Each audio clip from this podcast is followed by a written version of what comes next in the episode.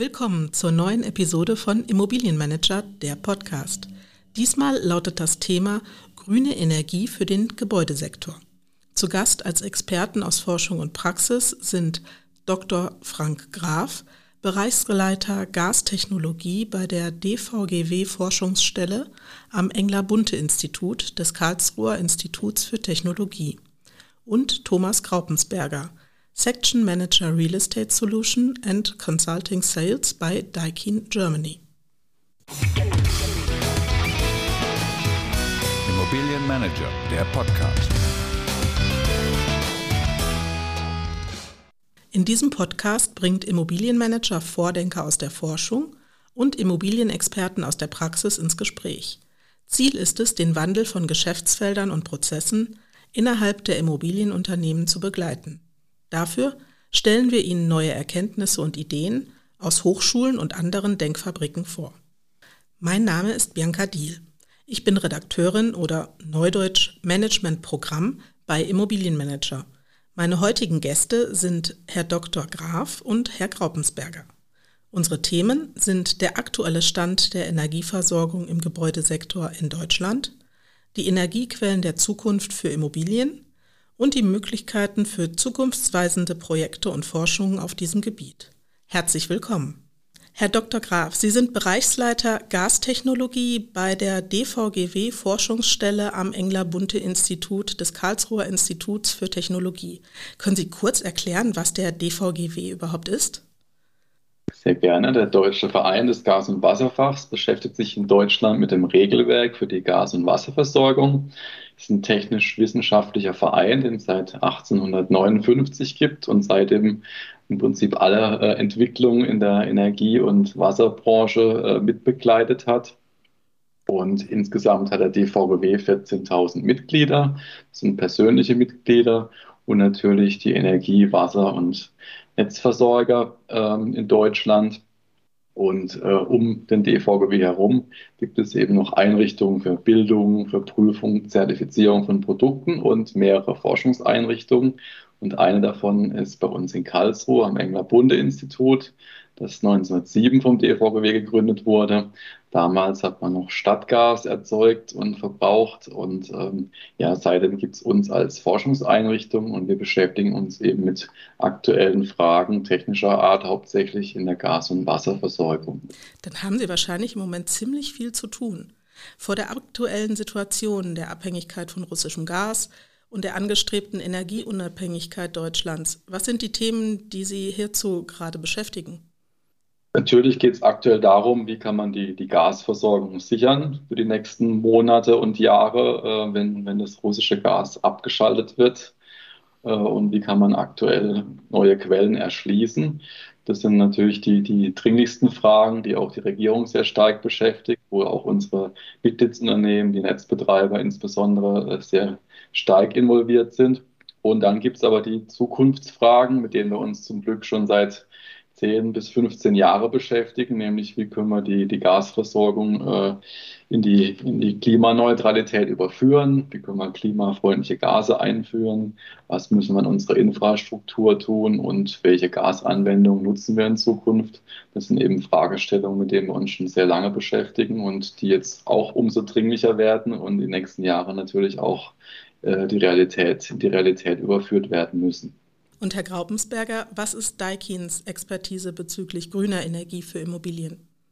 Ja, auch wir haben hier natürlich viel zu tun, äh, nicht nur aufgrund der aktuellen Lage, sondern historisch gesehen. Denn im Gebäudebereich wissen wir dass etwa 40 Prozent der Treibhausgasemissionen auch dort verursacht werden. Und wir haben dann natürlich eine große Aufgabe, den Gebäudebestand zu dekarbonisieren. Das Ziel ist bis 2045 hier auch klimaneutral zu sein. Es ist schon einiges am Laufen, wenn man so sagen darf. Die erneuerbaren Energien, zum Beispiel bei der Bereitstellung von Raumwärme, haben momentan so einen Anteil von 15 Prozent erreicht. Dennoch ist es noch ein weiter Weg zu gehen und auch die aktuelle Situation hat natürlich das Thema nochmal verschärft, aber eben auch die politischen Rahmenbedingungen, die von der EU ähm, jetzt vorgegeben werden, werden jetzt auch äh, mit Tempo national umgesetzt und das bringt natürlich ähm, ja, Bewegung rein und für uns ist natürlich als ähm, Expertise jetzt im Gebäudebereich ein ganz starkes Thema die Verwendung erneuerbarer Energien und das am besten mit einer Wärmepumpe. Wie grün sind Wärmepumpen eigentlich, wenn sie im Gebäude eingesetzt werden? Also es hängt wie in vielen Bereichen, auch beim Wasserstoff ja zum Beispiel, auch davon ab, wie ist die Erzeugerseite ausgestaltet. Wir wissen ja, dass sehr viel Anstrengungen unternommen werden, die Stromerzeugung auch zu dekarbonisieren. Ähm, aktuell ähm, haben wir eben einen Strommix aus verschiedenen Energieträgern, der mit einem CO2-Emissionsfaktor belegt ist. Der liegt momentan bei 0,366 Kilogramm pro Kilowattstunde Strom. Und die Wärmepumpe ist eben in der Lage, aus diesem ähm, Strom äh, mit einem gewissen Hebel, man nennt es auch die Jahresarbeitszahl manchmal einfach dargestellt, eben einen Mehrwert an Wärme zu generieren. Jetzt mal vereinfacht vielleicht ein, ein, Faktor drei bis vier. Das heißt, mit einer Kilowattstunde, die ich reinstecke, kann ich drei bis vier Kilowattstunden rausholen. Und ähm, wenn man sich das dann vergegenwärtigt, kommt man eben drauf, dass eine Wärmeerzeugung über die Wärmepumpe jetzt im aktuellen Fall zum Beispiel schon deutlich äh, günstiger im CO2-Footprint ist als zum Beispiel eine gasbetriebene Heizungsanlage. Und somit kann man schon sagen, ähm, dass die Wärmepumpe, wenn sie ähm, verwendet wird und wenn sie auch gut betrieben werden kann, ähm, schon momentan ja, eine führende Technologie im Gebäudesektor ist und das sicherlich auch bleiben wird. Herr Dr. Graf, wenn man sich den aktuellen Energiemix insgesamt anguckt, mit denen Immobilien in Deutschland versorgt werden, wie sieht der aus? Wo kommt die Energie her? Ja, also wir haben etwa 43 Millionen Wohneinheiten mit 21 Millionen Wärmeerzeugern und 50 Prozent wird aktuell mit Gas, also mit Erdgas und mit Biogas, was eingespeist ist, beheizt. Wir haben noch 25 Prozent Erdöl, Ölheizung Fernwärme macht etwa 14 Prozent aus, die natürlich auch noch größtenteils äh, auf fossiler Wärme fußt. Und äh, im Bestand haben wir aktuell so etwa 3 Prozent Elektrowärmepumpen. Das sieht man schon, da ist noch, noch viel zu tun. Im Neubau sieht es ein bisschen anders aus. Haben jetzt gerade die aktuellen Zahlen. Da hat die Wärmepumpe schon 50 Prozent erreicht, sind aber immer noch 34 Prozent Gasheizung im System. Ölheizungen werden kaum noch eingebaut. Und äh, auch wenn man sich mal anschaut, die Wärmeerzeuger, die im letzten Jahr ausgetauscht wurden, das waren 930.000, da waren äh, 70 Prozent auch noch gasbasiert. Wärmepumpen etwa 17 Prozent.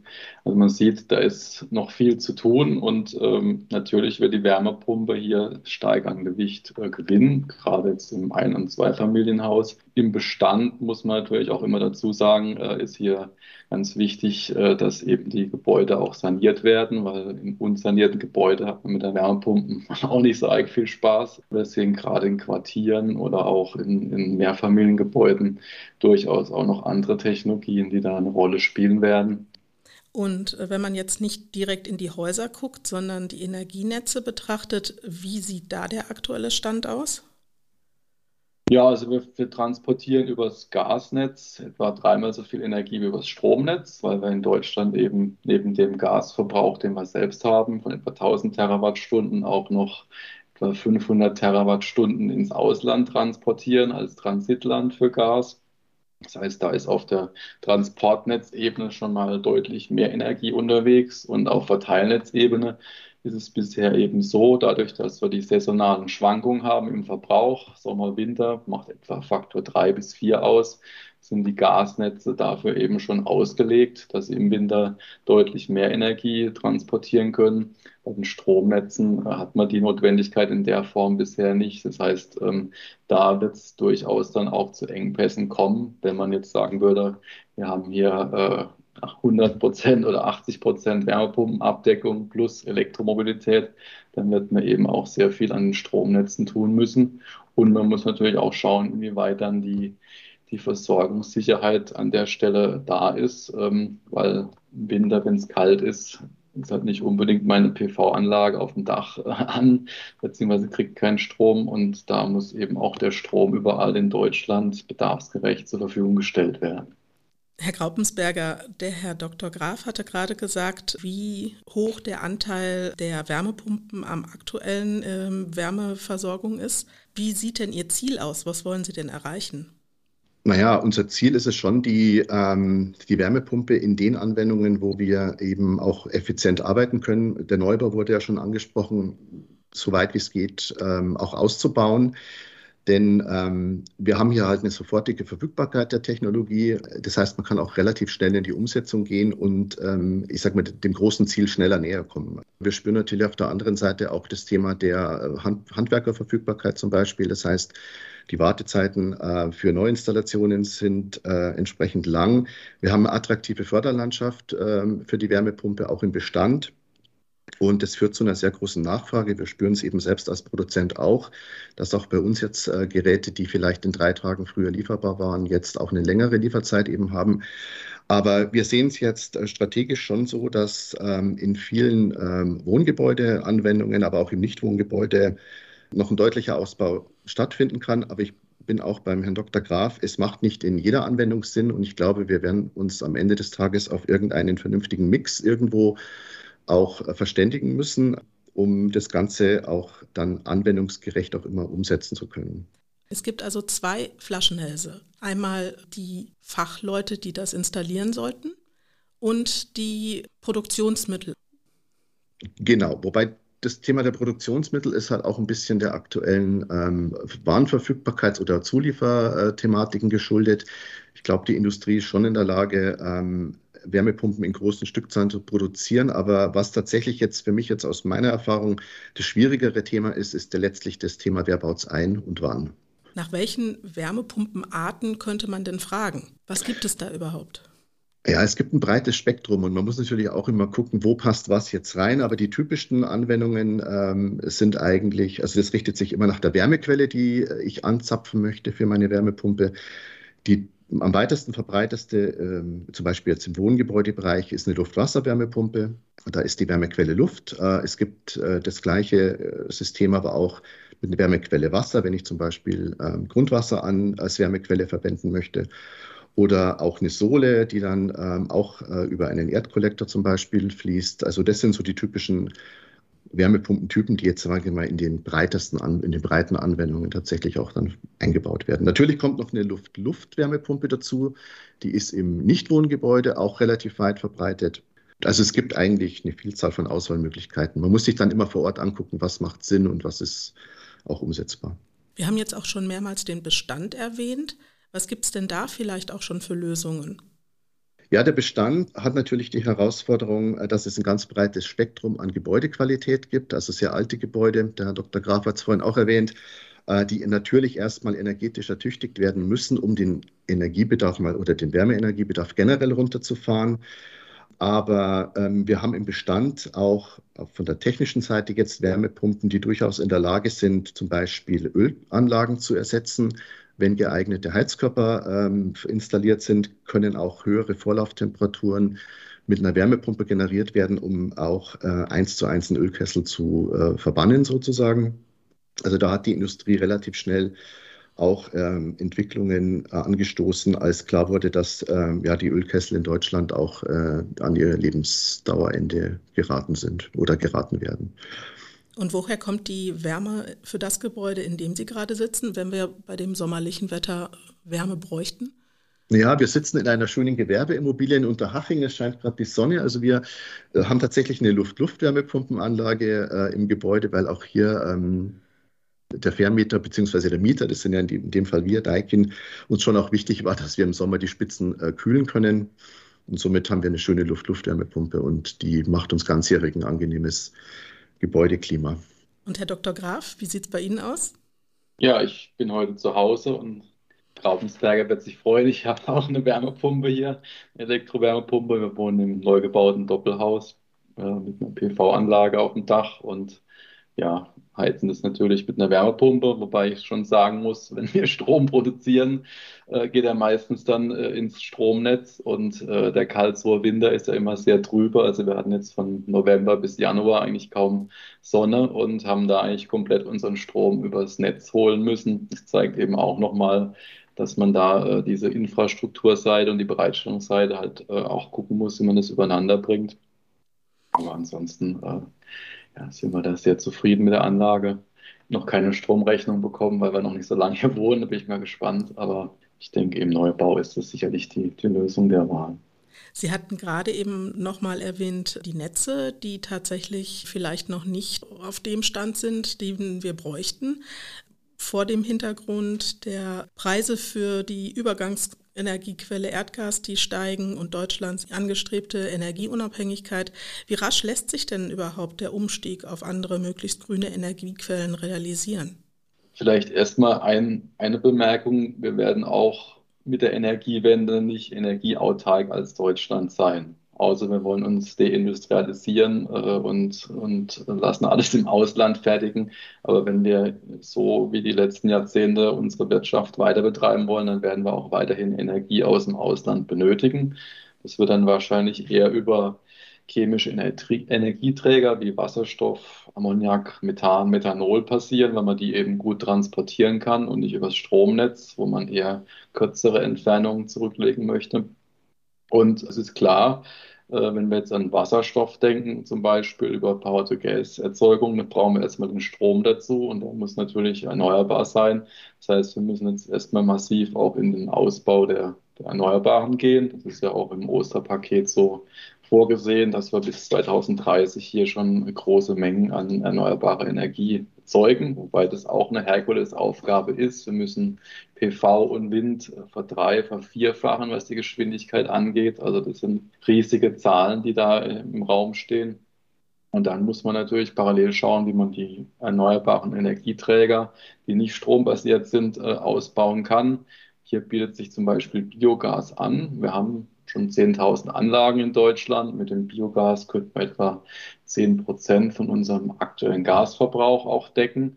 Bisher haben wir nur ein Prozent geschafft, weil die Anlagen eigentlich alle für die Verstromung eingesetzt werden. Und da hätte man aber schon Erzeugungsanlagen. Und parallel muss man auf jeden Fall im europäischen Ausland, in Nordafrika, es gibt ja auch andere Länder, wo in Diskussionen stehen, eben diese Wasserstoffproduktion oder eben weiter Produkte aufbauen, um dann eben bis 2030 hier auch schon merkliche Mengen äh, zur Verfügung zu haben. Das ist möglich. Wir haben hier mehrere Potenzialstudien gemacht, aber es muss eben politisch auch äh, verankert sein. Und wenn man aktuell die Diskussion sich anschaut, äh, was jetzt für Gesetzgebung kommen soll für Wasserstoffproduktion, dann wird es sicherlich eher schwierig, äh, weil man erstmal ganz viele Ausschlusskriterien hat, was nicht geht. Und äh, das wird für so einen Markthochlauf sicherlich nicht förderlich sein. Also da muss auch von der politischen Seite noch einiges getan werden. Wenn ich gucke auf die Technik, ich meine, wenn, das, wenn der Umstieg geschafft werden soll, brauche ich auch Technik, Technik die ich in Gebäude einbauen kann. Gibt es die denn schon oder ist die im, im, in der Entwicklung? Also im, im Bereich äh, Wasserstoff äh, wird, wird jetzt einiges äh, gemacht von den Geräteherstellern. Da ist dann die Idee, dass man zum Beispiel äh, Geräte, die jetzt mit Erdgas oder Biomethan betrieben werden, über ein Umrüstkit äh, auf Wasserstoff umstellt. Äh, Zumischung von Wasserstoff ist im Prinzip auch jetzt schon möglich. Wir haben hier auch verschiedene Feldtests und Laboruntersuchungen und äh, können da eigentlich schon ganz gut äh, absehen, dass bis 20 Prozent Zumischung eigentlich machbar ist aktuell. Äh, insofern wird da die Technologie die nächsten Jahre kommen. Und im ja, Bereich Wärmepumpen haben wir ja schon gehört von Herrn Graubensberger, ist, ist die Technologie auch verfügbar. Da wird es eher darum gehen, wie schnell man eben die Stückzahlen, die benötigt werden, äh, herstellt und dann eben auch einbauen kann mit den begrenzten Handwerkerressourcen, die da sind. Und welche Kosten kommen da auf Deutschland zu für den Umstieg? Haben Sie da durch Ihr Institut Schätzungen? Also es lässt sich natürlich immer schwer sagen, was man alles in die Kosten mit reinnimmt. Also bei uns natürlich analysiert, was kostet die Gasinfrastruktur umzustellen auf Wasserstoff. Es ist gar nicht so viel. Also wenn man über, den neuen, über die normalen Erneuerungskosten redet, haben wir etwa 15 äh, bis 30 Prozent mehr Kosten. Also wenn jetzt die, die Gasleitungen, die jetzt mit Erdgas betrieben werden, die müssen ja auch äh, alle Jahre gewartet werden etc. Und wenn man dann eben gleich Bauteile einsetzt, die wasserstofftauglich sind, ähm, da wird man irgendwo bei 15 bis 30 Prozent Mehrkosten landen. Es müssen natürlich auch ein paar neue Leitungen gebaut werden, gerade im Transportbereich. Aber das ist überschaubar. Äh, bei den Anwendungen wird es auch ähnlich sein. Also die werden jetzt nicht äh, wesentlich mehr kosten, nur weil da ein Wasserstoffbrenner drin ist oder eine Düse, die mit Wasserstoff betrieben werden kann. Die Gase selber werden natürlich teurer werden als das Erdgas, zumindest wenn man den langjährigen Erdgaspreis gewohnt ist. Wir gehen davon aus, dass man Wasserstoff äh, mittelfristig etwa bei, bei 6 Cent pro kWh dann äh, produzieren und bereitstellen kann. Bei erneuerbarem Methan, äh, Biogas liegen wir in ähnlichen Bereichen. Also da muss man halt schauen, wie man die Mengen bekommt. Aber eins ist auch klar, Energie wird insgesamt teurer werden und äh, da muss natürlich dann auch die Politik schauen, wie man das Ganze sozialverträglich gestaltet. Ähm, aber die niedrigen Energiepreise, die wir über Jahrzehnte gewohnt waren, die werden sich so nicht halten lassen. Und es sind nicht nur die Energiepreise, sondern eben auch alles, was mit Umrüstung, Gebäude, das ist ein riesen, riesen Thema und wird viele Kosten verursachen. Die Industrie muss umgestellt werden, da müssen auch ganz neue Technologien äh, implementiert werden und das ist wirklich eine Generationenaufgabe und die wird auch Geld kosten, aber es gibt halt keine Alternative dazu. Das heißt, das rechnet sich auch nur, wenn man gleichzeitig Energie spart. Klar, das ist ganz wichtig. Energie sparen sollte man auf jeden Fall machen, wobei auch da möchte ich an meinen Stellen ein bisschen bremsen. Also gerade wenn man jetzt in den Gebäudesektor reingeht, äh, überbieten sich ja die Studien mit Sanierungsraten 2, 3, 4, 5 Prozent, die da gefordert werden. Aktuell haben wir 1 Prozent und äh, haben schon Probleme, Handwerker zu bekommen. Und wenn man sich dann auch mal die Gesamtkosten anschaut, so eine Gesamtsanierung zum Gebäude, ähm, ist halt schon ein sehr, sehr teurer Spaß. Und wenn man sich dann zum Beispiel die Altersstruktur bei den Gebäudebesitzern anschaut, ja, da sind eben viele schon im Rentenalter und sagen sich, was soll ich jetzt hier für viele hunderttausend Euro äh, mein Gebäude sanieren? Das können meine Kinder dann machen. Ja. Die müssen aber auch erstmal äh, die Finanzmittel dafür aufbringen und es gibt natürlich Programme, wo man einiges machen kann, aber es ist mitnichten so, dass nur eine hohe Sanierungsrate und möglichst äh, dichtes Haus machen äh, eben die günstigste Lösung ist. Also auch da wieder macht ein, ein Mix Sinn ähm, und auch die Geschwindigkeit äh, ist ja wichtig, dass wir dann auch schon 2030 2035 merklich eine Verbesserung haben. Und da kann eben dann auch das einfacher sein, erstmal mit erneuerbarem Gas äh, zu arbeiten und dann sukzessive zu sanieren und nicht so zu meinen, man kann in zehn Jahren Deutschland durchsanieren. Das wird nicht, nicht klappen. Jetzt haben wir schon mehrmals den Wasserstoff erwähnt, aber Wasserstoff an sich ist jetzt erstmal nicht grün, oder? Nö, also aktuell wird der Wasserstoff aus Erdgas äh, hergestellt was man ja in der chemischen Industrie, Petrochemie ähm, nutzt, sogenannten grauen Wasserstoff. Äh, das CO2, was dabei entsteht, gelangt eben in die Atmosphäre. Und äh, wie beim Strom eben auch, äh, hängt stark davon ab, aus welchen Quellen ich meinen Wasserstoff erzeuge. Also es gibt ja im Moment da grünen Wasserstoff, wird stark diskutiert, der aus Strom über Elektrolyse hergestellt wird. Das ist sicherlich auch langfristig die, die Lösung, die wir auf jeden Fall äh, benötigen. Es gibt aber auch andere Optionen, sogenannten blauen oder türkisen Wasserstoff, bei dem ist ebenfalls Erdgas das Ausgangsprodukt. Äh, da wird dann aber im Prozess äh, das CO2 oder der entstehende Kohlenstoff abgetrennt und dauerhaft gelagert. Und äh, die Varianten werden wir sicherlich auch brauchen für einen schnellen Hochlauf, weil man damit einfach deutlich größere Anlagen schnell realisieren kann und dann eben diesen Markthochlauf von dem Wasserstoff auch ähm, begleiten kann. Äh, positiv. Also wir werden das nicht schaffen, in Deutschland nur über Elektrolyseure genügend Wasserstoff zu erzeugen. Wir brauchen da auch andere Möglichkeiten. Aber da muss man eben die gesamte Prozesskette im Blick haben. Wir haben jetzt gerade aktuell eine Studie auch zu durchgeführt und man kann sagen, ähm, je nachdem, wie die Quelle aussieht, blau, grün, türkis und wie der Strommix dazu aussieht und die Vorketten bei der Erdgasgewinnung zum Beispiel, ähm, kann man 50 bis 85 Prozent einsparen. Und die, die beste Variante, was Klimagase angeht, ist Offshore Strom, der dann zu Wasserstoff umgewandelt wird. Damit erreicht man die niedrigsten Werte. Herr Graubensberger, wie stehen Sie denn zu Wasserstoff als Energiequelle für Gebäude, möglicherweise im Mix mit Wärmepumpen? Also ich persönlich finde das Thema natürlich faszinierend, weil es ja auch schon so lange erforscht ist eigentlich und auch die, die Erzeugung bekannt ist.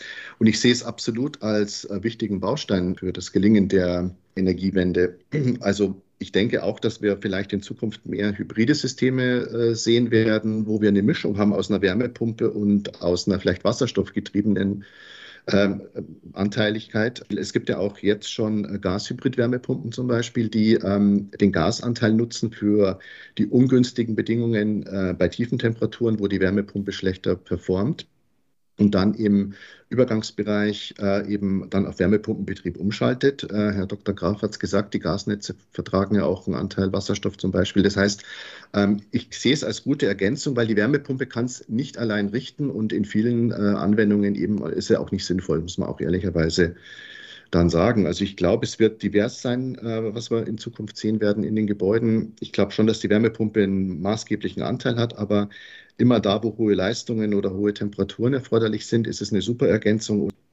Herr Dr. Graf, wir hatten jetzt mehrere Energiequellen und Wärmequellen genannt. Gibt es noch weitere Alternativen für grüne Wärmegewinnung, die wir jetzt noch nicht genannt hatten? Ja, die, die Geothermie ist da ja auch stark im Gespräch. Ähm, hängt natürlich von den Regionen in Deutschland ab, wo man das machen kann. Zum Beispiel in Bayern oder bei uns hier im Oberrheingraben äh, ist es eigentlich auch ganz gut möglich. Gibt es noch ein paar andere Hürden, äh, die da durchaus Schwierigkeiten machen können. Solarthermie wird auch immer wieder genannt. Ähm, ob wir da so große Wärmemengen wirklich äh, zentral auch bereitstellen können, wage ich zu bezweifeln. Thema Großwärmepumpen ist natürlich auch was insbesondere für die Fern- und Nahwärmenetze, dass man eben aus Abwasser, aus Flüssen etc. Äh, Wärme gewinnt. Ähm, auch da gibt es Projekte und das wird sich sicherlich auch gerade auch für den Industriesektor durchsetzen. Äh, und dann eben, wie ich schon gesagt hatte, die, die KWK mit, mit klimafreundlichen Gasen äh, sehe ich durchaus wichtig an. Biomasse als solche wird natürlich schon genutzt in der Wärme, wobei da würde ich dann auch wieder eher für die zentraleren, größeren Einheiten plädieren und nicht für den Scheitholzkessel, der überall die, die äh, Luft verpestet. Kann ich auch ein Lied von singen. Hier um uns rum heizen einige äh, Bewohner mit, mit alten Kesseln und ähm, das ist sicherlich nicht besonders effizient und was die Luftqualität angeht auch nicht förderlich. Aber die Biomasse wird sicherlich im Wärmebereich auch weiterhin eine Rolle spielen. Herr Graupensberger, wie stehen Sie zu diesen Energiequellen? Ich sehe, wie schon gesagt, ich sehe die, ähm, am Ende wird es die Mischung machen, ähm, weil auch da ist es wahrscheinlich sinnvoll, eine Abhängigkeit von einem bestimmten Sektor auch zu vermeiden. Das haben wir jetzt ja auch bitter gelernt. Und ich bin immer dafür, die Technik äh, so einzusetzen, dass es halt den größten Nutzen hat. Und äh, darum wird es ein Mix aus äh, verschiedenen Themen sein. Ich glaube auch, man muss jetzt auch ein bisschen aufs Tempo gucken und ähm, auch das, was jetzt verfügbar ist, vielleicht jetzt ein bisschen pushen damit, äh, vorhin wurde es gesagt, die Sanierungsrate ist eh nicht so groß, ähm, damit wir auch nicht Zeit verlieren. Und es gibt gerade eine Menge an Systemen, die auch gut vom Staat gefördert äh, werden, aktuell durch das BIG zum Beispiel. Also man kann relativ schnell eigentlich in die Umsetzung gehen, wenn es denn dann auch eingebaut werden kann. Aber äh, am Ende des Tages wird es auf den Mix hinauslaufen. Herr Graf, Wasserstoff im Gebäudebereich ist in einigen Pilotprojekten derzeit ähm, am Start.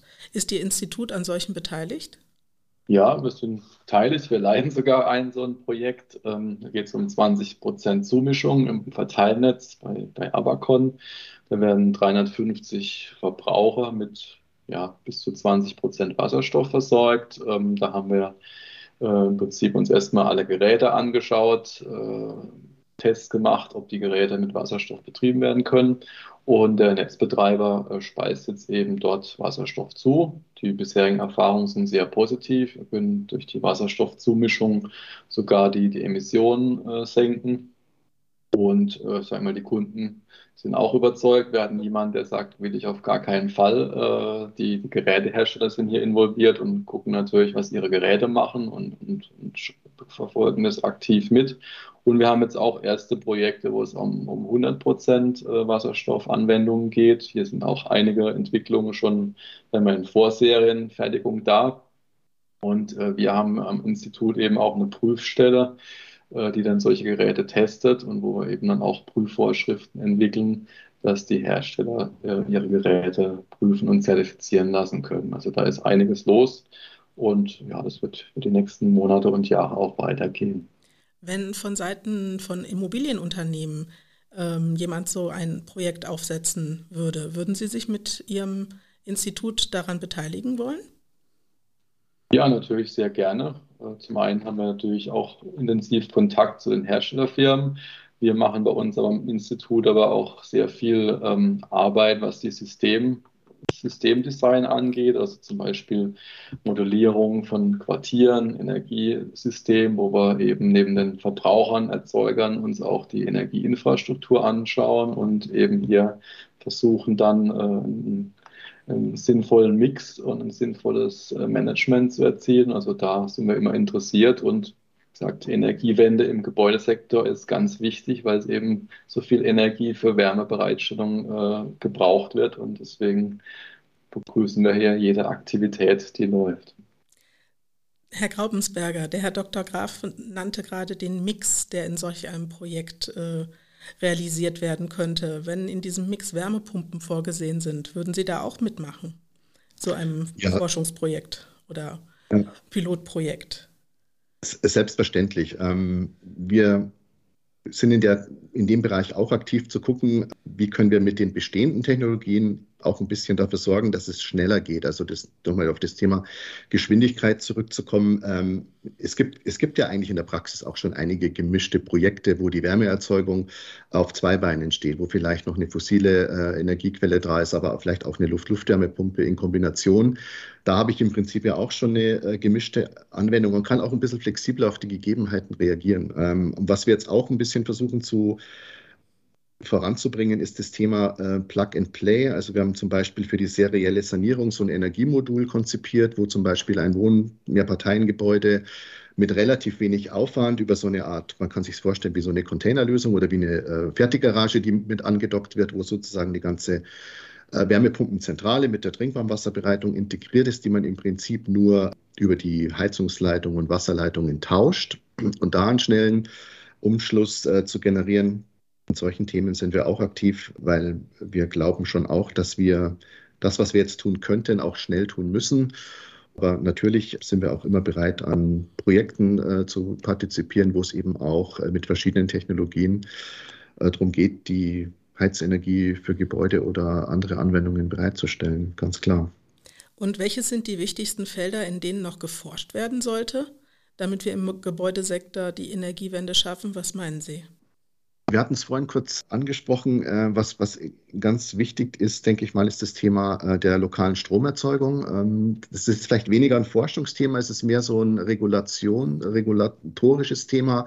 Wenn man zum Beispiel an ähm, Wohngebäude denkt, wo es jetzt nicht unbedingt einfach ist für den Gebäudeeigentümer, den, das Dach mit Photovoltaik als Stromlieferant äh, zu äh, betreiben, bei der sehr hohen administrativen oder regulatorischen Aufwand bedeutet, den Strom dann zum Beispiel lokal den Mietern zukommen zu lassen. Solche Dinge ähm, technologisch ähm, ist sicher auch ähm, im Wärmepumpenbereich das Thema, die Anlagen noch effizienter und noch flexibler und vielleicht auch leistungsstärker zu machen für größere Anwendungen und sie eben auch äh, ja, fertig zu machen für hybride Lösungen.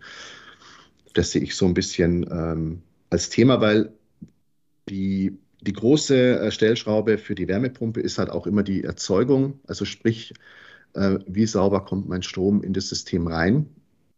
Und äh, wenn sich der eingespeiste Strom in die Wärmepumpe perspektivisch immer verbessert, habe ich ja langfristig schon eine, einen kleineren CO2-Fußabdruck über dieses System, weil meine Erzeugung einfach immer besser wird. Das heißt, eine Wärmepumpe, die jetzt zum Beispiel installiert und verbaut wird, die wird über Jahre automatisch besser, obwohl sie gar nichts an der Technik verändern müssen, weil der eingespeiste Strom eine geringere CO2-Belastung darstellt. Und Herr Dr. Graf, wo sehen Sie hier Forschungsfelder noch? Ja, also natürlich kann man immer Technologien weiter verbessern. Da wird es auf jeden Fall auch neue Entwicklungen geben und, und äh, wieder auch um Kosten, Effizienzsteigerung etc. Da sehe ich schon noch äh, Felder, die man, wo man Verbesserungen erzielen kann. Für mich wäre aber so der Hauptforschungs- oder Entwicklungs- oder Untersuchungsgegenstand ähm, eben Transformationspfade zu schaffen, die zum einen praktikabel sind unter Berücksichtigung von Ressourcen, äh, Gegebenheiten. Deutschland ist eben gebaut und wir müssen gucken, wie wir mit dem, was wir schon haben, möglichst effizient umgehen, auch ressourcenmäßig. Äh, also das sehe ich nach wie vor als großes Thema. Gerade auch jetzt wieder auf kommunaler Ebene. Die, die Stadtwerke müssen kommunale Wärmeplanung vorlegen und müssen sich relativ zeitnah überlegen, was mache ich denn, welche Netze baue ich aus, welche baue ich zurück, wo brauche ich ganz neue Infrastrukturen. Und gerade in diesem Bereich Sektorenkopplung ist noch, noch viel zu tun, weil das eben auch sagen wir, bisher so nicht gelebt wurde. Das liegt natürlich auch an der Regulierung. Strom, Gas, Wärme, Fernwärme waren bisher komplett voneinander getrennt. Jetzt versucht man das alles wieder irgendwie zusammenzudenken, was nicht so ganz einfach ist, regulatorisch. Äh, also an der Stelle würde ich sagen, muss man noch viel tun. Und mein, äh, der Ukraine-Krieg hat uns jetzt auch gezeigt, dass das Thema Versorgungssicherheit äh, doch nicht so selbstständig ist, dass der Strom immer aus der Steckdose kommt und die Tankstelle immer Benzin hat.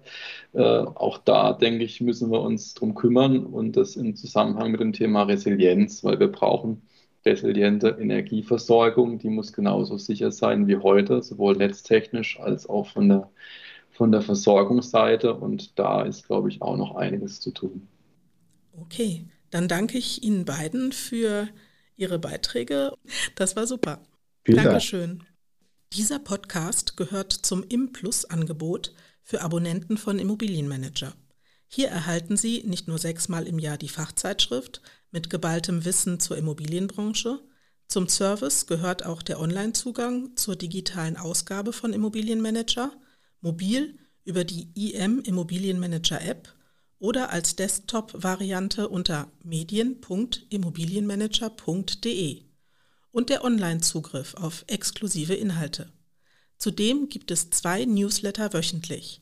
Den Content-Newsletter mit spannenden Artikeln zu aktuellen Themen der Branche und am Freitag den Newsletter mit der Zusammenfassung der wichtigsten News der Woche. Mit ImPlus können Sie auch kostenlos digital an unseren Im-Fokus-Gipfeltreffen zu Immobilien-Megatrends teilnehmen. Und auch wer lieber vor Ort netzwerken will, spart beim Im-Fokus-Gipfeltreffen 30 Prozent der Teilnahmegebühr. Die nächste Veranstaltung zum Thema Nachhaltigkeit und ESG findet am 5. Juli 2022 statt. Außerdem können Sie sich schon jetzt wieder für den Immobilienmanager Award 2023 bewerben. Alle Infos zur Newsletterbestellung, zum Award und im Fokus Veranstaltungen finden Sie auf unserer Homepage www.immobilienmanager.de. Bis zum nächsten Immobilienmanager Podcast wünsche ich Ihnen alles Gute. Ihre Bianca Diel.